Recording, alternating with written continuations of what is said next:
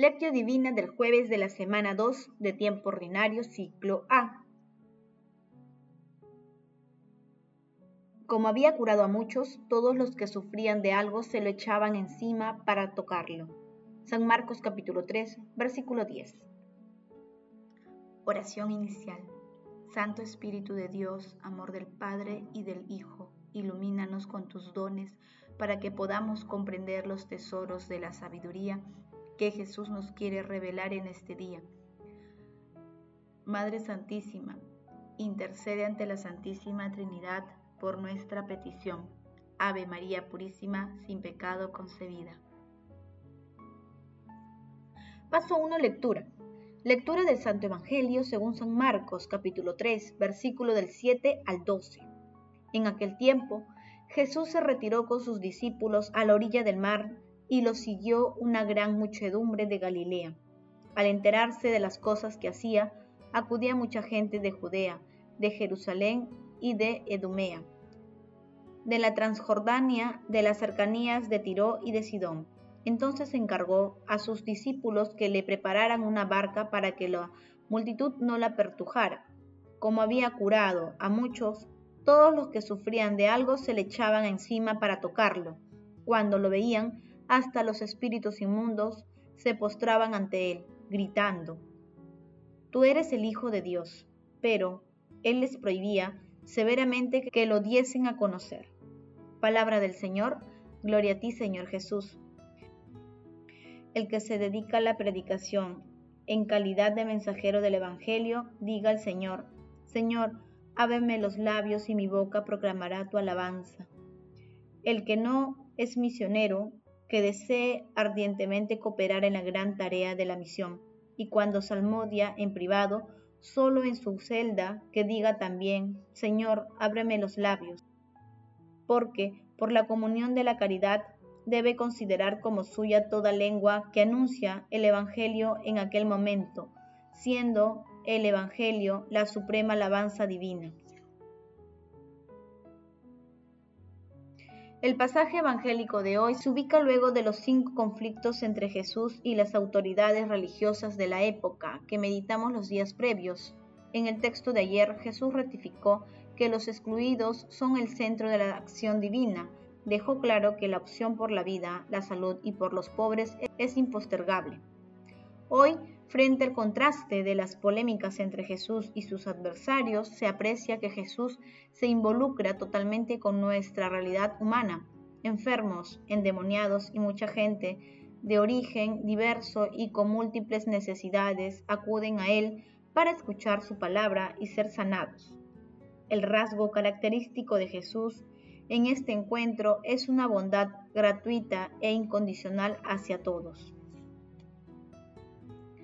Como afirma Francisco Sánchez Hernández, a partir de este texto podemos afirmar que el encuentro con Dios pasa por el anonimato y no por la celebridad. Quien quiere ser famoso busca la popularidad. Quien quiere encontrar a Dios busca un encuentro íntimo con Él. Paso 2. Meditación. Queridos hermanos, ¿cuál es el mensaje que Jesús nos transmite a través de su palabra? La muchedumbre que sigue a Jesús representa a la humanidad que necesita tocar con fe a nuestro Señor Jesucristo. La humanidad está necesitada de sanación espiritual y corporal. Así lo demuestran las conductas que el mundo promueve a través de los medios de comunicación y de muchas formas. Se precisa que con fe confesemos abiertamente que Jesús es el Hijo de Dios y que contribuyamos de manera decidida a salvar las almas de los hermanos que están distraídos o confundidos. La opción preferencial de Jesús es clara e inequívoca. Estar al lado de los desheredados y de los que no encuentran para el mundo Hoy también nuestro Señor Jesucristo interviene para restituirnos a los que nos acercamos a Él, el bienestar físico, mental, espiritual y nos asegura que Dios está siempre a nuestro lado. Hermanos, meditando la lectura, intentemos responder, ¿confesamos y seguimos con fe a nuestro Señor Jesucristo? ¿Ayudamos a que otras personas se acerquen a la gracia liberadora y santificante de nuestro Salvador?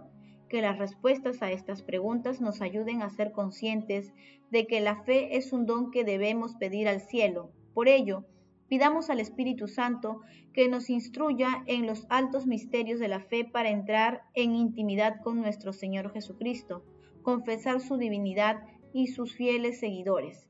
Jesús, María y José nos aman. Paso 3. Oración.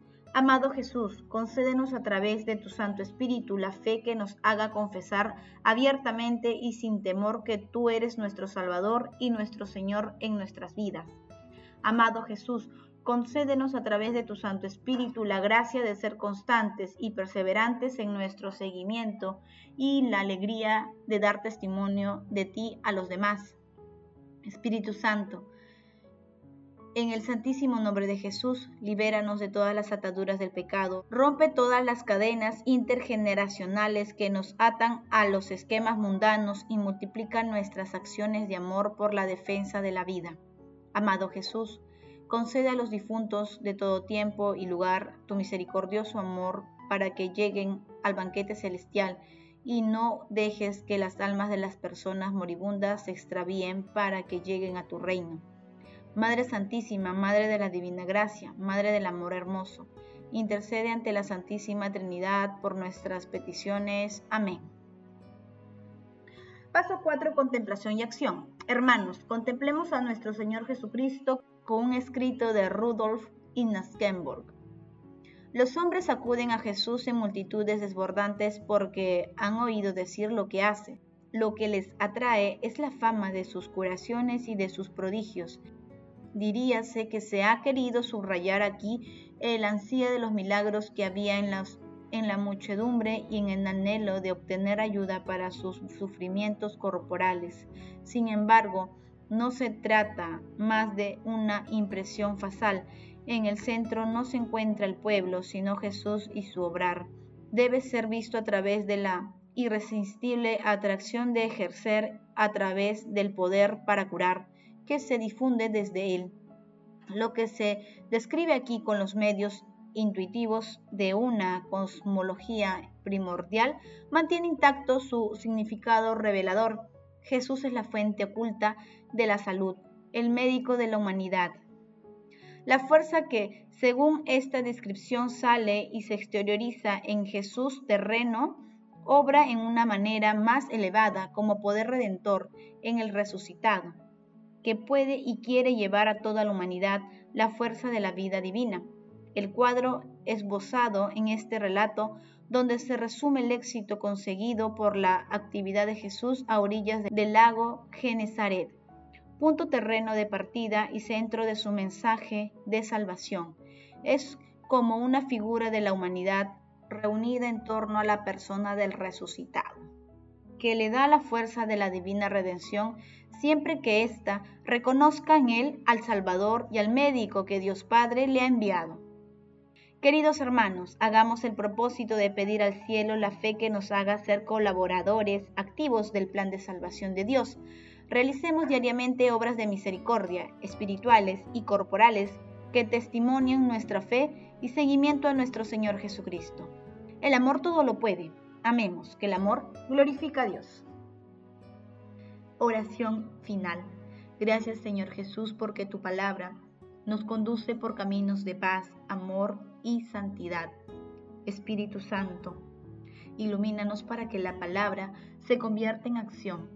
Dios glorioso, escucha nuestra oración. Bendito seas por los siglos de los siglos. Madre Santísima, intercede ante la Santísima Trinidad por nuestra petición. Amén.